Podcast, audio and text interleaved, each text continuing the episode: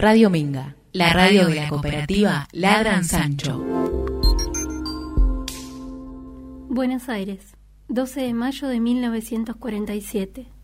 Estimada doña Leonor, me he enterado de la triste noticia por la revista Nuestra Vecindad, y después de muchas dudas me atrevo a mandarle mi más sentido pésame por la muerte de su hijo. Yo soy Nélida Fernández de Maza. Me decían nené. ¿Se acuerda de mí? Ya hace bastantes años que vivo en Buenos Aires. Poco tiempo después de casarme, nos vinimos para acá con mi marido, pero esta noticia tan mala me hizo decidirme a escribirle algunas líneas, a pesar de que ya antes de mi casamiento usted y su hija Celina me habían quitado el saludo. Pese a todo, él siempre me siguió saludando. Pobrecito Juan Carlos, que en paz descanse. La última vez que lo vi fue hace como nueve años. Yo, señora, no sé si usted todavía me tendrá rencor. Yo, de todos modos, le deseo que nuestro Señor la ayude. Debe ser muy difícil resignarse a una pérdida así, la de un hijo ya hombre. Pese a los 470 kilómetros que separan Buenos Aires de Coronel Vallejos, en este momento estoy a su lado. Aunque no me quiera, déjeme rezar junto a usted. Nélida Fernández de Maza.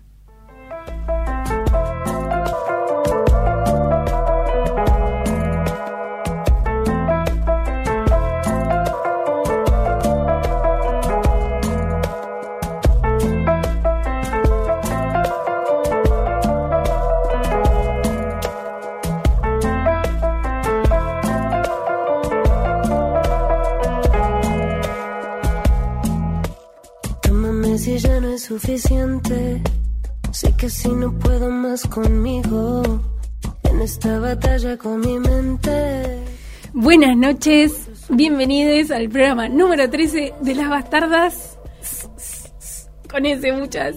Tita, te veo eh, más feliz de lo normal y, como con eh, cierta cierto poder, empoderada. Empoderadísima. ¿Por qué? Pero decimos por qué. Porque, estoy vacunadísima. ¡Vamos! Recién. Eh, hoy a las 4 de la tarde se dio el hecho en el Polideportivo de Luján. Muchos fotógrafos, pero bueno, yo siempre con un perfil bajo. Fui sola. ¿No diste declaraciones? No, no las di porque las quería dar acá. declaraciones exclusivas para las bastardas. Me eh, encanta. Así que bueno, estoy contenta, no me dolió. Es mentira que duele. No, no duele nada. No duele y te pone contenta además. Me, acá me enseña que espere un poquito. ¿Lloraste? De alegría. No, no, no lloré, pero cuando me vacunaron me puse contenta y me acordé cuando era chica que me hacía, me ponía mal vacunarme. Yo dije, venga ese líquido. Así que estaba sonriendo. Eh, todos eh, ahí miraban y no, yo estaba contenta. ¿Y cómo, claro, eso, cómo estaba ahí la, la situación, la gente? Súper organizada. Y muchos decían que tenían miedo. Yo tenía como, dale, poneme esto ya. Eh, pero bueno. Dale que me tengo que ir a la radio. Sí, dale, dale.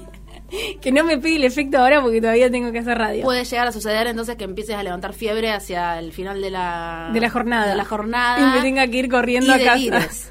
No, acá tenés que hablar hasta las 8, tita. Igual siempre parece que estoy delirando, así que no sé si se va a notar el cambio. Se va a notar la diferencia en lo absoluto. bueno, tita, teníamos un programa de literatura por hacer. Teníamos. Hasta que me vacunaron. Ahora se transformó en un, en un delirio astracénico. Eh, ¿Están pagando publicidad los de AstraZeneca? Ojalá. Eh, bueno, ¿qué vamos a hacer hoy? Hoy vamos a hablar nada más y nada menos. Si no se dieron cuenta por la lectura inicial que nombra ahí el famoso pueblo, casi ciudad, Coronel Vallejos, eh, vamos a hablar de Manuel Puig, un escritor argentino responsable de novelas como El beso de la mujer araña, La tradición de Rita Hayward, eh, Boquitas Pintadas, que escuchamos recién, mm, Pubis Angelical, Pubis Angelical, Lucía, eh, Y te pasé la... Te pasé la, la manija, perdón. Estamos en 1,5 de, del audio. Arrancamos y empecé como... Cuando bajemos a la noche de una depresión. o vamos a dormir como angelitos. Sí. Angelicales. Sí, sí, sí. Bueno, entonces vamos a hablar de Manuel Puig, un escritor que em, está muy vinculado con el cine. Entonces, hoy pensamos en eh, no solo hablar de él específicamente, sino también hablar de películas.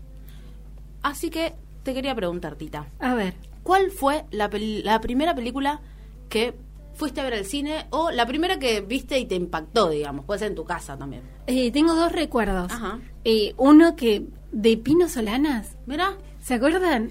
Ya salía re zurdita. Pero re. No, no, perdón, pará, no, pará, pará. Tengo como dos ideas. tenía dos años y estaba tomando apuntes sobre No, pará, ¿no es de- Pino el que hace de los pingüinos? Esto tendría que haber googleado. O ya me pegó la AstraZeneca y no me. Pará, ¿cuál? ¿El, el- ¿La marcha de los pingüinos? Mal, bien. Pará, que no sé. a igual. Creo que era de Pino. Y si no era, porque fui en la escuela. Pero esa es como la que me impactó de haber ido. Eh, ¿Era esa al final? Eh, no, es de, de Luke. Entonces busqué una de Pino, porque Pero- para mí en la escuela me hicieron buscar la biografía de Pino. ah, bueno. Bueno, y otra que vi, eh, la de Manuelita. Pero Ah, no claro. me tengo como un solo, una sola imagen, pero más la emoción que tenía que ver en torno con, con la idea de ir y comprarte algo rico para entrar al cine. De eso me acuerdo. Eso era hermoso. Era como Eso era hermoso. Acá estoy viendo las películas de Pino Solana a ver si hay alguna que, Con- tenga, que tenga un ver pingüino. con un pingüino, pero no. Aparte tiene tantas pelis, Tita. No, entonces, ¿sabés qué? Debe ser producto de la AstraZeneca o de, de mi inconsciente que fue mezclando todo. Como ficcionalizando el pasado, digamos. Y sí, y está muy bueno, bien. pero está viene. bueno igual. Como fui, aparte te llevaban con la escuela al cine. Mal, Fue al- alta re experiencia. pro, sí, mal. llevaron a todo, el- a todo el Luján, a todos los chicos de, la escuela, de las escuelas de Luján a ver la marcha de los pingüinos al cine Numancia. Sí, y bueno, ese y después de Manuelita, nada más me acuerdo. Ya Manuelita fue grande Harry Potter, ¿o no? fui a ver. No me acuerdo. No sé, te digo la verdad, no sé si la entendí. Tengo un recuerdo Era muy no- triste. ¿Eh? El recuerdo de que es muy triste. A mí cuando iba a la escuela y me daban tipo horas de teatro, o sea que íbamos al teatro, yo no- nunca entendía, no sé si estaría paveando o mi... En otra. sí, así que bueno, de eso me acuerdo. ¿Vos?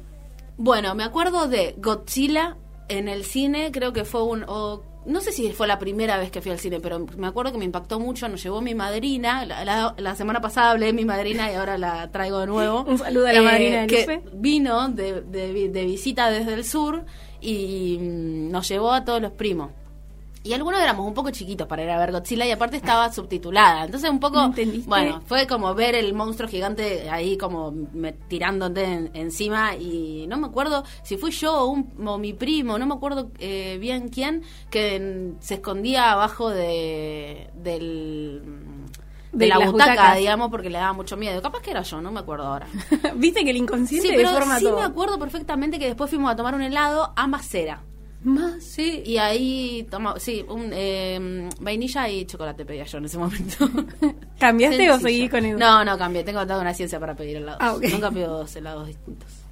Eh, bueno, la columna sobre helados, si querés, iniciamos.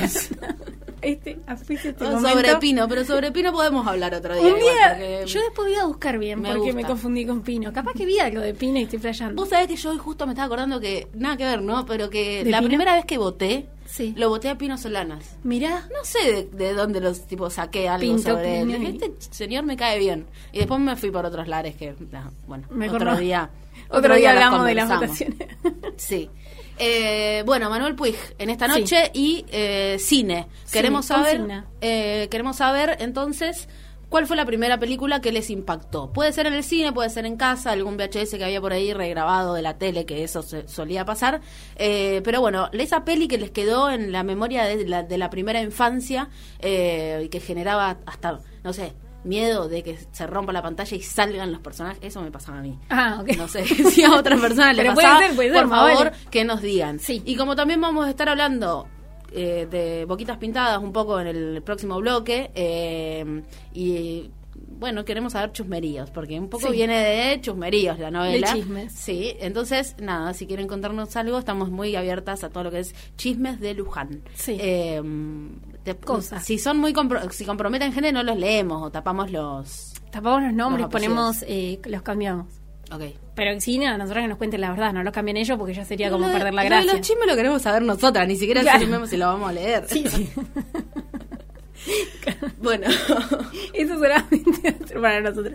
Lo pueden mandar al celular. Bueno, y tenemos un programa especial también porque vamos a estar eh, recordando a Rafael Acarrá, responsable de alegrar cada una de nuestras fiestas eh, ahí en el clímax de la maricoteca. Eh, bueno, nada, Aparecía ella. no no hay sí no hay palabras para, para definir esto. Eh, nos dejó ayer a los 78 años. Así que bueno programa especial de Rafaela Carrá y terminamos revoleando las sillas. Eh, no porque se vamos a romper la cooperativa. Mejor eh, Mm, Pero el alma. simbólicamente. El alma, las sillas sim- sí. Sí, aparte yo no puedo mover el brazo, me dijeron que no podía. alma, es buenísimo. Con la otra. Con la otra. la Sole no Sí. dijo nada cuando cuando la vacunaron. No sé si la vacunó pero revolea el ponche con la otra mano Así que, bueno, es- estamos, parece que, no. La vacuna pegó fuerte, perdón. Perdón, Adrián. Me pegó a mí también. Mariano La también, está ahí la silla. No se entiende nada ya todo. 8 menos 10 se aseguran todos de venir acá a hacer. Bueno, si te parece, eh, digo lo- Arranquemos, los canales de sí. comunicación y nos metemos de cabeza a una columna que va a ser eh, en velocidad máxima. Sí. Nos escriben por la aplicación, ahí tienen el, el box de, de mensajitos, ahí nos pueden mandar foto, audio, lo que quieran. Eh, o por WhatsApp al 52 24 52. ¿Sí? También nos pueden escribir por Twitter al hashtag las bastardas. Así que es. no lo tenía abierto, pero ahora lo voy a abrir. Y nada, escríbanos por Twitter, por favor, porque estamos dando lástima. Sí, claro. viejo. O sea, el Twitter está vacío. No, gracias a Mayra que siempre nos escribe por Twitter. Sí, Mike, si te podés hacer varias cuentas eh, falsas y, y- Empezar co- a ah, claro, tuitear desde ahí, te lo agradeceríamos muchísimo. Sí, necesitamos más gente usando Twitter. Más Por oyentes favor. usando Twitter. Twitter no necesita más gente usando Twitter igual. No, pero, nosotros, sí. Bueno, Bueno, ya, Esto no estaba guionado. Manuel Puig, eh, bueno, nació en General Villegas, es hijo de eh, padres españoles que, que vinieron, su padre de catalán y su madre era gallega. Eh, se hizo famoso a nivel mundial con novelas como las que están acá arriba, Boquitas Pintadas, El beso de la mujer araña, que también fueron llevadas al cine. Él nace en 1932 en un momento en el que su familia estaba atravesando una crisis económica bastante fuerte, en realidad el mundo estaba atravesando una crisis bastante fuerte, eh, y en un pueblo en donde él dice que no había nada, en, el medio de la pampa seca, eh, que él plantea que es la ausencia total del paisaje, que no hay. eh, solamente crece un pasto que sirve para que para el ganado y, nada más que eso y no se ve nada. Entonces su vida era ir al cine. Su, su realidad, su, mm, sí, una, una especie de válvula de escape, digamos, porque él percibía como todo un, un entorno y un clima muy hostil en, en Villegas. Me- A veces me va a salir decir Vallejo en vez de Villegas. Eh, Pero eso es lo que logró, ¿no? Con Sí. esa deformación, así que es válida. Y la gente de Villegas no estaba nada contenta en su momento. Eh, bueno, su familia supera como ese, ese momento de crisis económica y su padre consigue como un cierto estatus, digamos, económico y él tenía la posibilidad de quedarse en Villegas y trabajar eh, como patrón, si se quiere. Él, él mismo dice, tenía la posibilidad de ser un explotador, pero no quería eso. Eh, dice que en, que en su pueblo todo se organizaba así, que era la vigencia total del machismo y que estaba aceptado que debían existir los fuertes y los débiles y lo que daba prestigio era la prepotencia, ¿no? Como elevar la voz, el que gritaba más y se imponía era el que más prestigio tenía. Entonces él dice, solamente me sentía cómodo en el refugio de la, de la penumbra del cine, ¿no? Dicen que su mamá lo llevaba al cine eh, como cuatro o cinco veces por semana, a ese nivel. Eh, pará, porque me pegó la AstraZeneca. Respire, respire que vuelve. respire Bueno, y vuelve. Sí, y esto en realidad eh, lo que me contabas vos ayer de, de que esa primera vez que va al Sí. cine y un poco traíamos ese recuerdo, ese momento, ¿no? Como eh, Que le pasó algo parecido para también. pensar la consigna, sí. porque va, algo parecido a lo tuyo, que decía que la primera vez que fue Manuel Puig al cine, lo llevó su papá a ver la novia de Frankenstein y él se recontra asustó, entonces el papá lo llevó a, ¿cómo se llama? La parte de la sala de atrás, y a que vea que era un proyector, o sea, que Claro. no era la realidad. Entonces, bueno, como que también tuvo una impresión bastante fuerte cuando Claro. sí, ahí entró al cine. Pero bueno, te pasó lo, mismo que te pasó a vos o a tu primo, no sí. sabemos. Que, que se escondió en la butaca, bueno, el padre por lo menos lo llevó a mostrarle que había un proyector y que era ficción. A mí me llevaba a tomar un helado para olvidarme Como para- del trauma. Tapar la pena.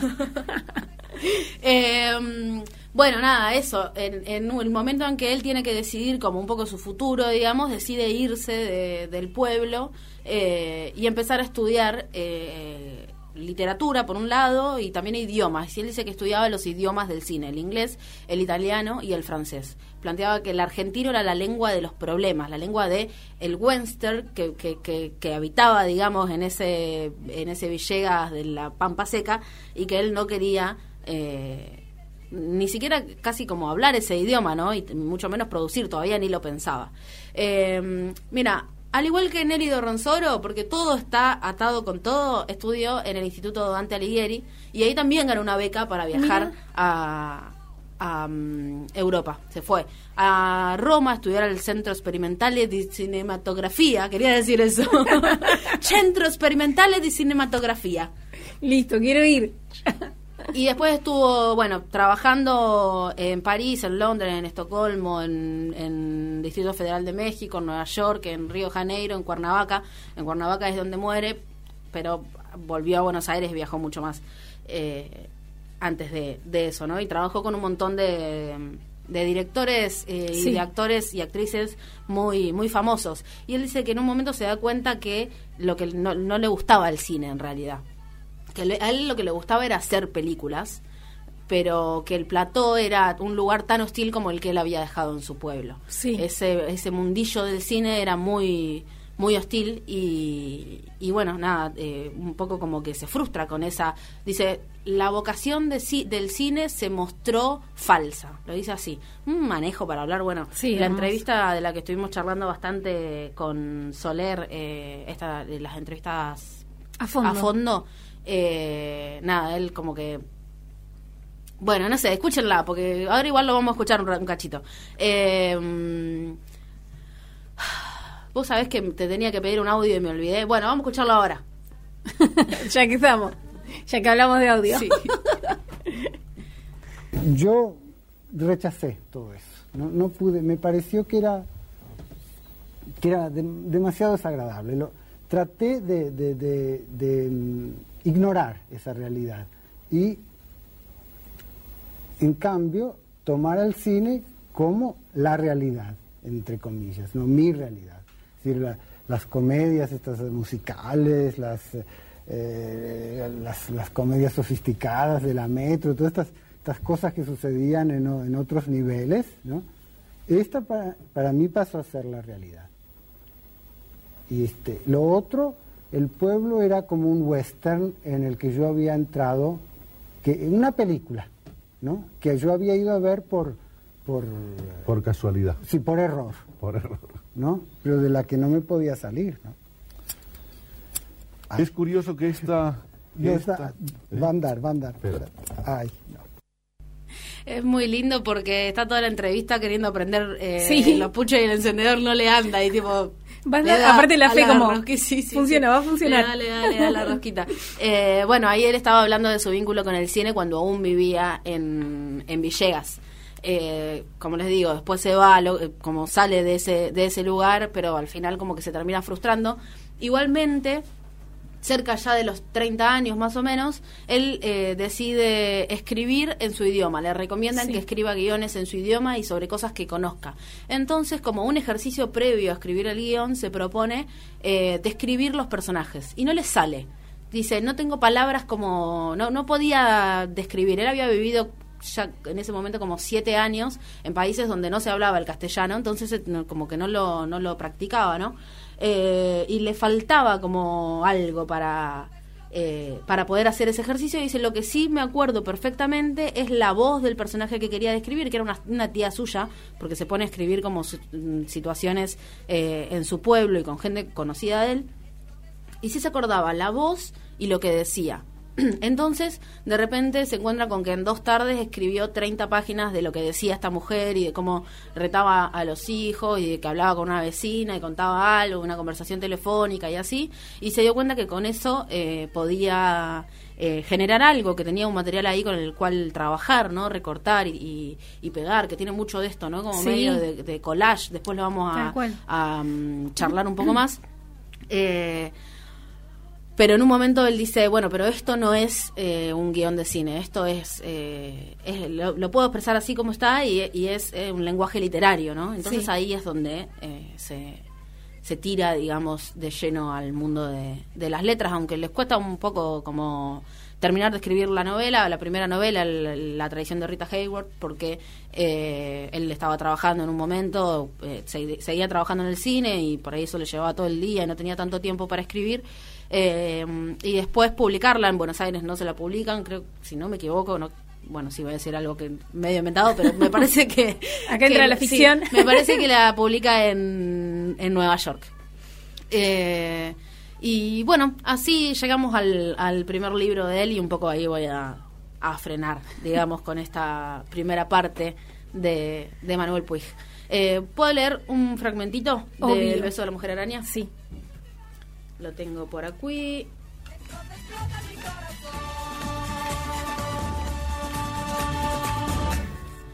Es que la memoria me falla, pero no importa. Lo que cuenta Irena, que sí me acuerdo bien, es que siguieron naciendo en las montañas mujeres pantera.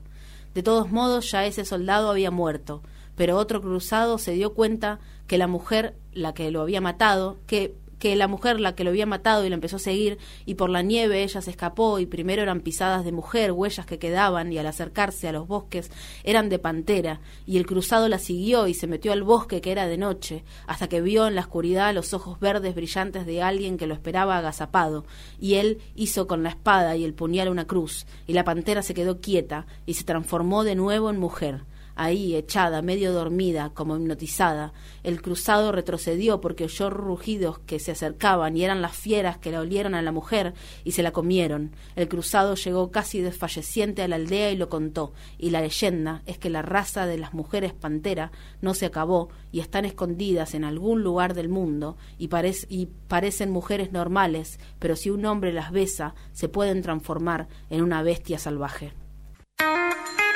Radio Minga. La fiesta a la que sí te invitan.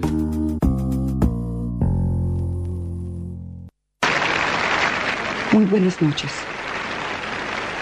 Yo tendría que empezar el espectáculo en la forma prevista. Pero voy a cantarles una canción que a mí me gusta mucho. Y se la brindo con todo mi corazón.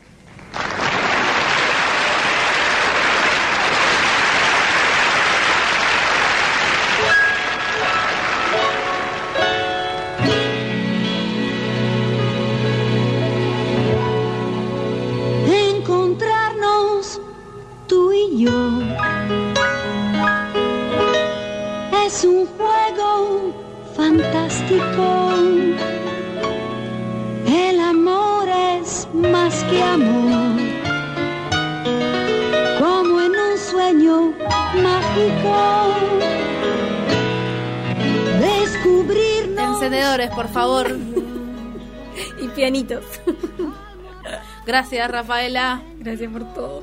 Gracias por tanto. Suspiro después de esto. Sí. Bueno, y, y como que bajamos dos cambios igual. Sí, sí. Pero después nos vamos a volver a subir. Siempre. Bueno, eh, yo creo que tendremos que arrancar eh, recordando los canales de comunicación. Así es. Porque la gente se olvidadiza. Ay, ¿vos sabés que sí? Sí, no se lo anotan, no tienen preparado el anotador para anotar el numerito, no lo agendaron todavía, no sé.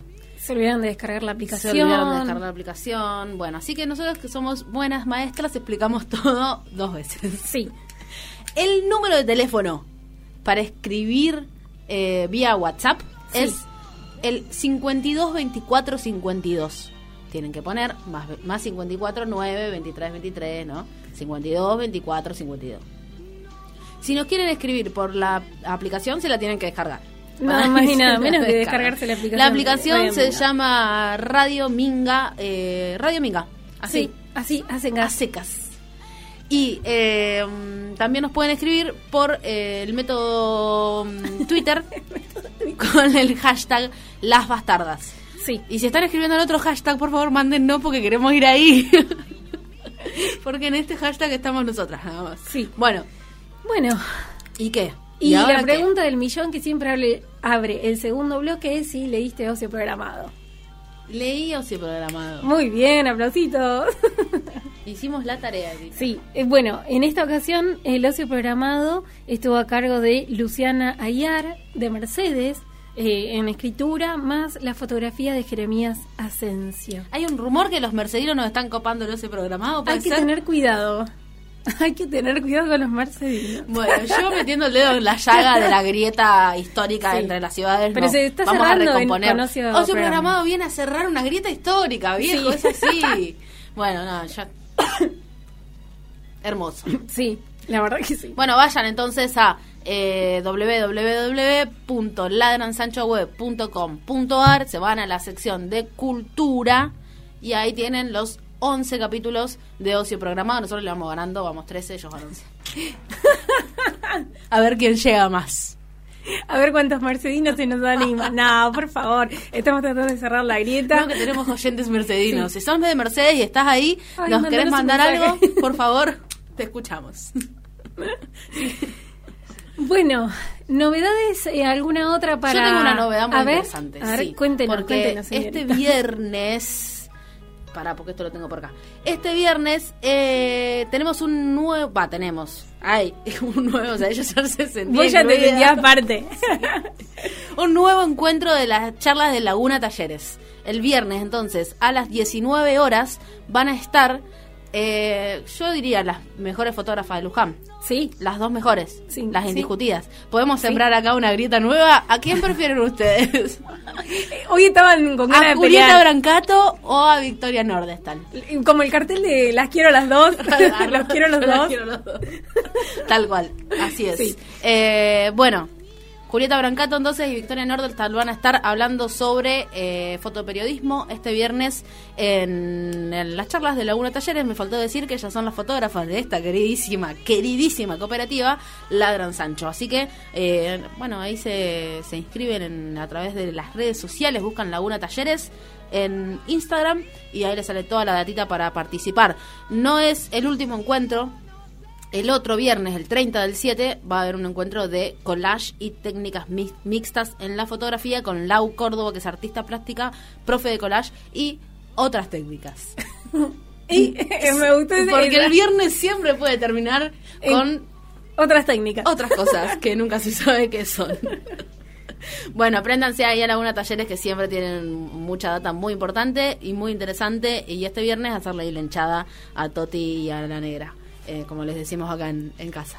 Eh, bueno, ¿qué más? Bueno, y ya vamos entrando despacito y sin hacer ruido a la columna eh, que pensamos para este segundo bloque, que tenemos una invitada especial. Es- así Estamos es. muy orgullosas de que haya aceptado eh, mandarnos un audio contando un poco, eh, nada, qué piensa sobre Manuel Puig.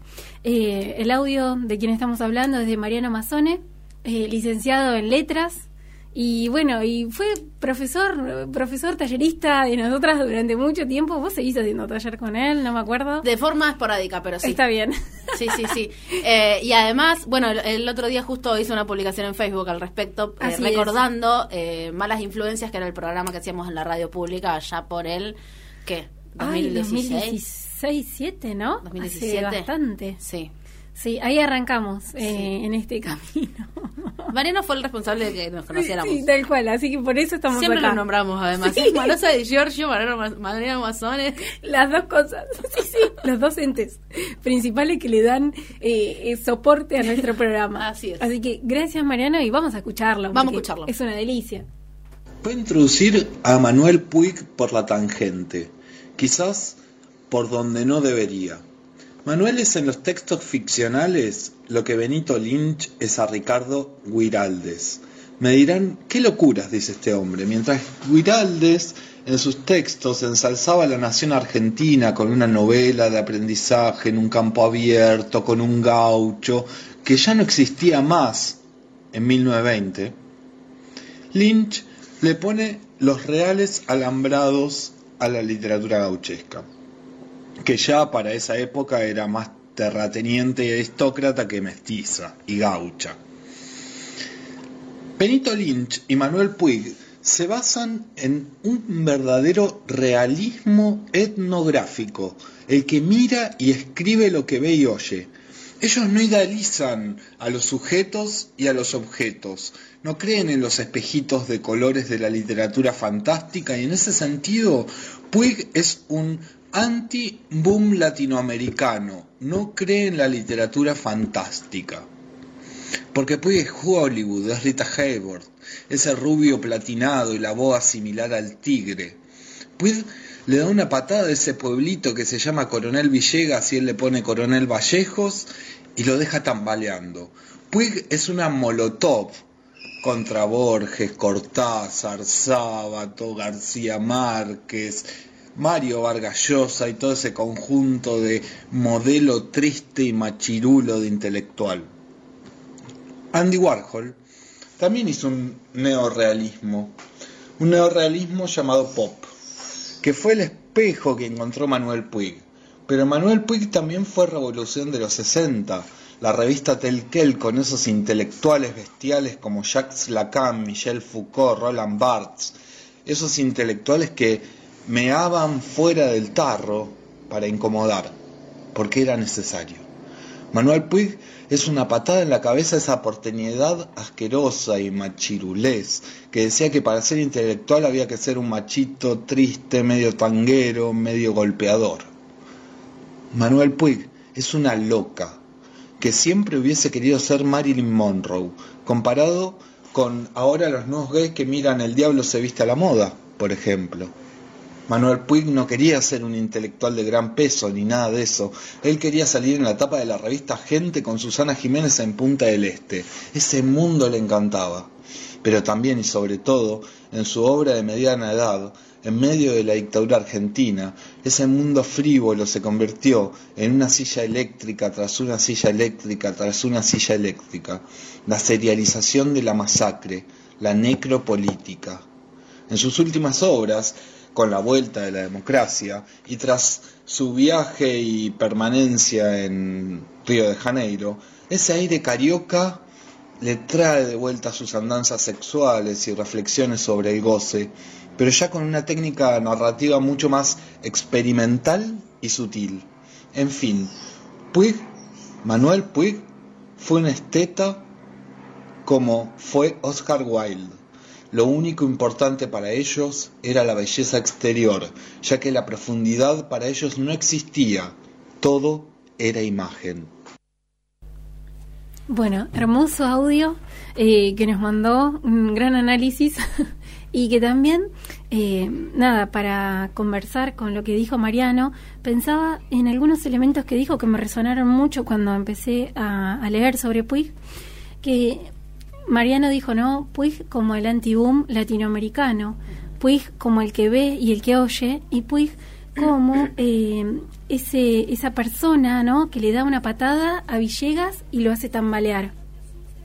Y en ese sentido creo que esos puntos nos llevan a respondernos esta pregunta que siempre hacemos nosotras de por qué creemos que Manuel Puig entra en la categoría bastarda. Eh, también pensaba, leyendo eh, a Piglia, que escribe, en realidad no escribe, es un seminario que él da en la Universidad de Buenos Aires sobre las tres narrativas, se propone tres narrativas, eh, y después hizo ese libro, entonces bueno, leyéndolo, eh, habla no de esto que Mariana hablaba sobre la idea de que le da un poco una patada a lo que tiene que ver con Cortázar, con Borges. Pilia se pregunta cómo construir nuevas poéticas eh, después, ¿no? De Borges, de Macedonio Fernández, de Cortázar, y piensa eh, una respuesta a cómo construir esas nuevas poéticas eh, encarándolas como las tres vanguardias, que para él son Rodolfo Walsh, Juan, José, Juan José Saer y Manuel Puig. pero lo importante también es pensar por qué él dice vanguardia, ¿no? Y él habla de la vanguardia en cuanto a una ruptura con las convenciones establecidas en lo literario y también en un gran interés, ¿no?, de experimentar en la narrativa. Entonces pensaba eh, en esto de que decía Mariano, de todo esto que va tomando, pues en su narrativa para, o sea, cuando escribe novelas y demás, eh, ¿Qué es la, o sea, la experiencia narrativa que genera Puig que lo hace eh, entrar en esta vanguardia que propone Piglia? y dice que se refiere esa, esa experiencia narrativa a tomar ciertas áreas ajenas al discurso narrativo, es decir, desconocidas en ese momento, incluirlas, ¿no? Y hacerlas eh, trabajar en esa maquinaria narrativa que aparece con estos tres, eh, con estas tres vanguardias. Y pensaba qué elementos toma Puig en su literatura. Y ahí recordé cuando en la, en la entrevista que le hace a Soler, perdón, que Soler le hace a Puig, eh, dice que él quiere hacer una novela popular. Y en medio como que hace unas semicomillas y lo hace como en un tono irónico, ¿no? Porque él entiende todo lo que lleva eh, el significado popular en cuanto a, decir que quiere trabajar sobre una novela así. Entonces dice que hay ciertos géneros que son eh, como mirados a menos, ¿no? Como con poco valor literario, que después Piglia lo enmarca en como ciertos desechos de la literatura, que son esos géneros menores que toma Puig, que tienen que ver con el folletín, con el cine, con el melodrama, y él Puig dice, lo tomo con el rigor artístico, ¿no? Es decir, que trabaja todos esos elementos desde una teoría, desde un marco que le va dando eh, margen a todo lo que viene escribiendo y lo que va a escribir. Em, y pensaba un poco también en, además de esos géneros que él toma, eh, de la gran eh, diversidad ya metiéndonos como a pensar en sus novelas, en la gran diversidad de géneros que aparecen, ¿no? El género epistolar, el género eh, policial, el género periodístico, como ciertos... Claro, perdón, te interrumpo, pero como que el chabón lo que hace es tomar, de ponerle de un diario una noticia o una crónica y la pone así como está, una carta eh, o una conversación telefónica, pensando en esto de los géneros menores. Eh, o copiar partes de películas, que es lo que hace mucho en El beso de la mujer araña, por ejemplo, ¿no? que aparecen los argumentos narrados a través de un personaje eh, de, películas que de películas reales, digamos, ¿no? Como tomar eh, otras voces y construir esta novela, no sé, polifónica, digamos. Sí, Sí, sí, es eso para mí. O sea, los elementos principales también de, su literatura es la voz, o sea, esas voces polifónicas que conforman la novela. Eh, o sea, puede aparecer incluso en una misma novela un narrador en tercera, puede aparecer una carta, puede aparecer un recorte, o muchos diálogos. Por ejemplo, en la tradición de Rita Hayworth, eh, la primera parte eh, son todos diálogos que ni, siquiera tienen un nombre. O sea, son todos diálogos como trabajados hasta en un punto, pienso, desde el guion. Sí, que no se sabe bien quién está quien está hablando por momentos, ¿no? Y que nunca hay como un narrador que intervenga entre la historia y eh, el narratario, digamos, o el, o, el lector. Eh, que pueda como ponerle, eh, echar luz, digamos, sobre eso o, generar como una mirada de comprensión, ¿no? Como una conciencia única que comprenda todas esas voces. No, acá no está, son todas las voces. En ese sentido, eso tiene como de captar, digamos, como la lo popular sería, no, sé cómo. Sí, eso también lo que dice Pilia, que me parece que está buenísimo, eh, que él juega con un montón de cosas que tienen que ver con lo popular, pero no se queda solamente en eso, que la vanguardia en Puig consiste en que de lo popular hace algo nuevo. Mm. Es decir, con la interrupción, interrupción, por ejemplo, de esto de no, de ciertas narrativas de, por ejemplo, poner eh, un recorte periodístico y después un narrador en tercera, ir jugando con quién narra, cómo narra, cuándo narra, aparece también la idea de, por ejemplo, el final, ¿no? Que si pensamos en esta cultura popular donde siempre puede aparecer, o en el cine de Hollywood, el final feliz, al contrario, en Puig nunca hay un final feliz. Entonces él hace algo nuevo. O sea, dentro de todo eso, de todo lo popular, eh, genera algo nuevo que ahí dice Piglia reside la maestría de Puig. Eh, totalmente de acuerdo en que a veces se piensa a Puig como una parodia y Ricardo Piglia dice todo lo contrario, o sea, no hay una burla en esa búsqueda, porque lo que hace Puig es también eh, hacer hablar a sus personajes desde los sentimientos y, de creer y tener como eh, cierto respeto a eso. O sea, no sé si respeto en el sentido de, de no como no modificarlo. Claro. Una cosa que dice él sobre la parodia es eh, que justamente como que buscó como el significado de parodia porque le decían que él parodiaba y, mm, y encontró se encontró con esto de esta idea de la burla digamos y él lo que dice es no yo en todo caso parodio para demostrar que hay algo de lo que te podés burlar pero es tan poderoso que igual no se va a morir aunque te burles aunque te rías igual va a seguir vivo ahí va a seguir como oprimiendo de cierta forma no sí tal cual también bueno eh, decido y pienso también en el hecho de que el otro día leía también un recorte que eh, que, hacían en La Nación de Puig y decía de esto de que termina siendo siempre contemporáneo y cuando leemos a Puig no pasa el tiempo, terminó siendo un clásico sin pretender serlo.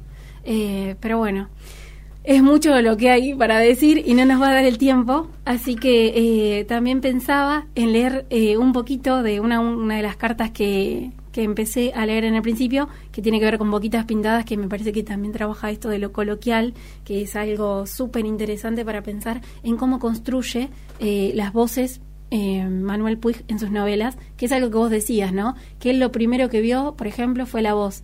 Y la voz de, los, eh, de todos los personajes que aparecen en las novelas son lo que da como el elemento central y el empujón para entender por dónde va la historia.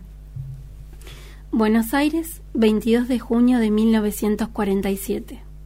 Querida Leonor, ya le estaba por escribir sin esperar contestación, cuando por suerte llegó su cartita.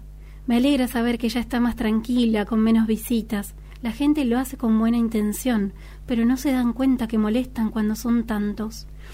Ya le estaba a escribir porque en la última carta me olvidé de preguntarle si Juan Carlos está sepultado en tierra en un nicho o en el panteón de la familia. Tengo tantos deseos de que no esté en tierra. ¿Usted nunca se metió en un pozo que alguien estuviera cavando? Porque entonces si pone la mano contra la tierra dura del pozo, siente lo fría y húmeda que es, con pedazos de cascote filosos y donde la tierra es más blanda, peor todavía, porque están los gusanos. Yo no sé si son los gusanos que después buscan lo que para ellos es la nutrición. Mejor ni decirlo. No sé cómo pueden entrar en el cajón de madera tan gruesa y dura, a no ser que después de muchos años el cajón se pudra y puedan entrar, pero entonces no sé por qué no hacen los cajones de hierro o acero. Pero pensando ahora me acuerdo también, me parece que a los gusanos los llevamos dentro nosotros. Algo me parece que leí que los estudiantes de medicina, cuando hacen las clases en la morgue, ven a los gusanos al cortar el cadáver.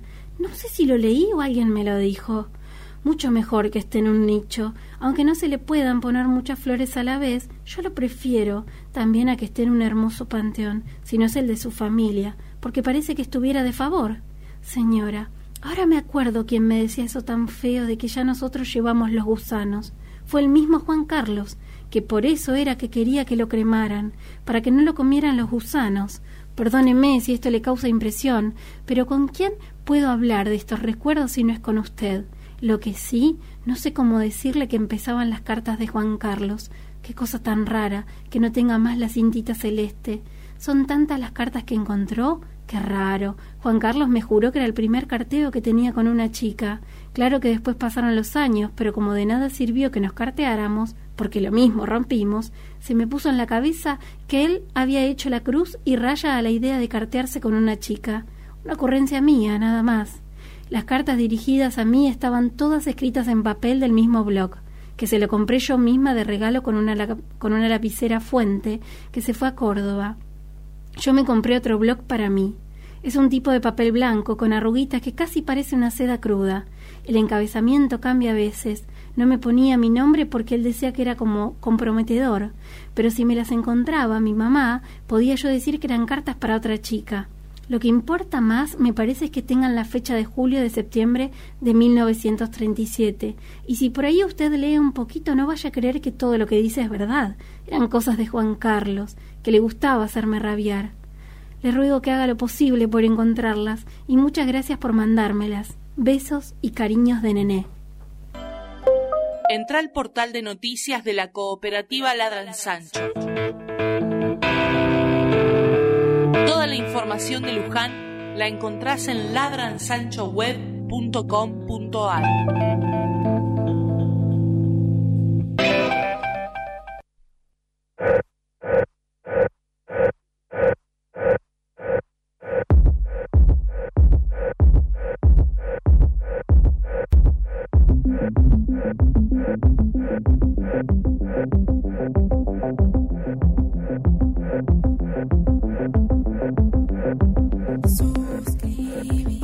Periodismo cooperativo y accede a los mejores beneficios, porque Ladrón Sancho no es solo las noticias que vos querés saber, Tita, rapidísimo. Sí. Sino que además somos una comunidad que nos sostenemos gracias al aporte de quienes nos leen, nos escuchan, eh, nos, nos miran. No sé, las redes que se hacen, consumen las Sí, redes. no es sé. verdad, es verdad.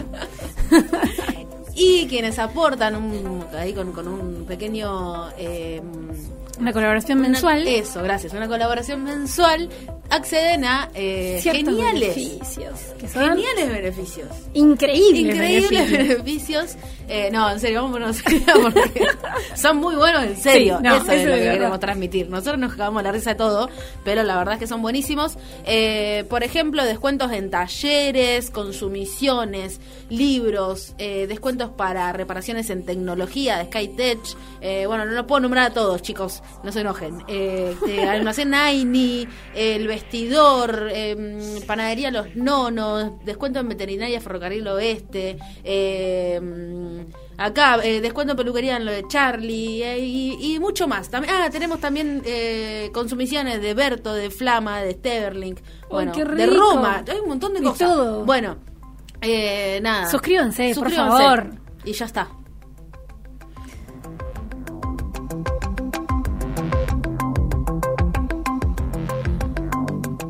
Se nos fue al Jocara el programa. Muy rápido. De entre pavada y pavada, eh, no me ocurre ninguna rima para cerrar. Se ha pasado. Bueno, no importa. Entre paga y pagada y dejarlo así como picando. Bueno, le- para la próxima lo completamos. Sí. Eh, Sí, ¿qué? ¿Y ahora qué, ¿Y ahora qué hacemos? Porque quedan.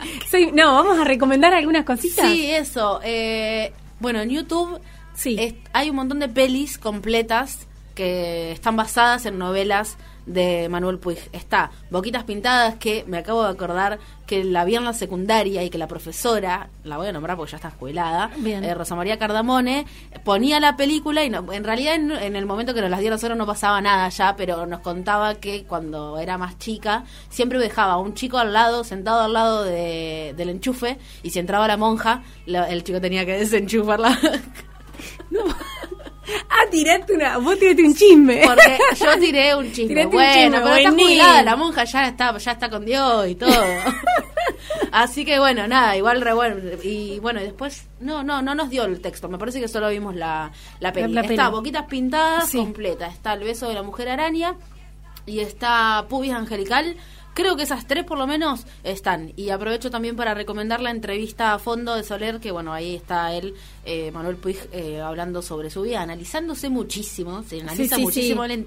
como que en un momento ya entendió todo y, y, y- y se cuenta de una manera muy, muy clara, muy lúcida.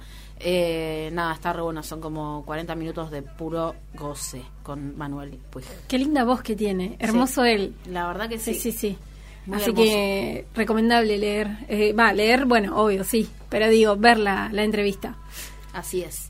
Eh, bueno, na- mm, saludar a Rafaela Carrá de nuevo, Así es. que nos dejó ayer y escuchamos su música hoy y la vamos a seguir escuchando en todas y cada una de las fiestas. Quería concordar con el... Ya estamos de fiesta. Ay, qué ganas de tener una pegó. buena fiesta y Dentro de poco. Pensemos que no falta tanto, o falta menos, mejor dicho, Por favor. para las fiestas. Por favor, para, ya falta poco para Navidad directamente. Sí, mal. Se ponían re Yo de no ¿Cómo pasó el año? Bajaban el programa, venían re arriba. ¿Cómo se nos pasó la vida, Tita? Se pasó, se pasó. Eh, bueno, nada, que no se pase más. Basta, por favor.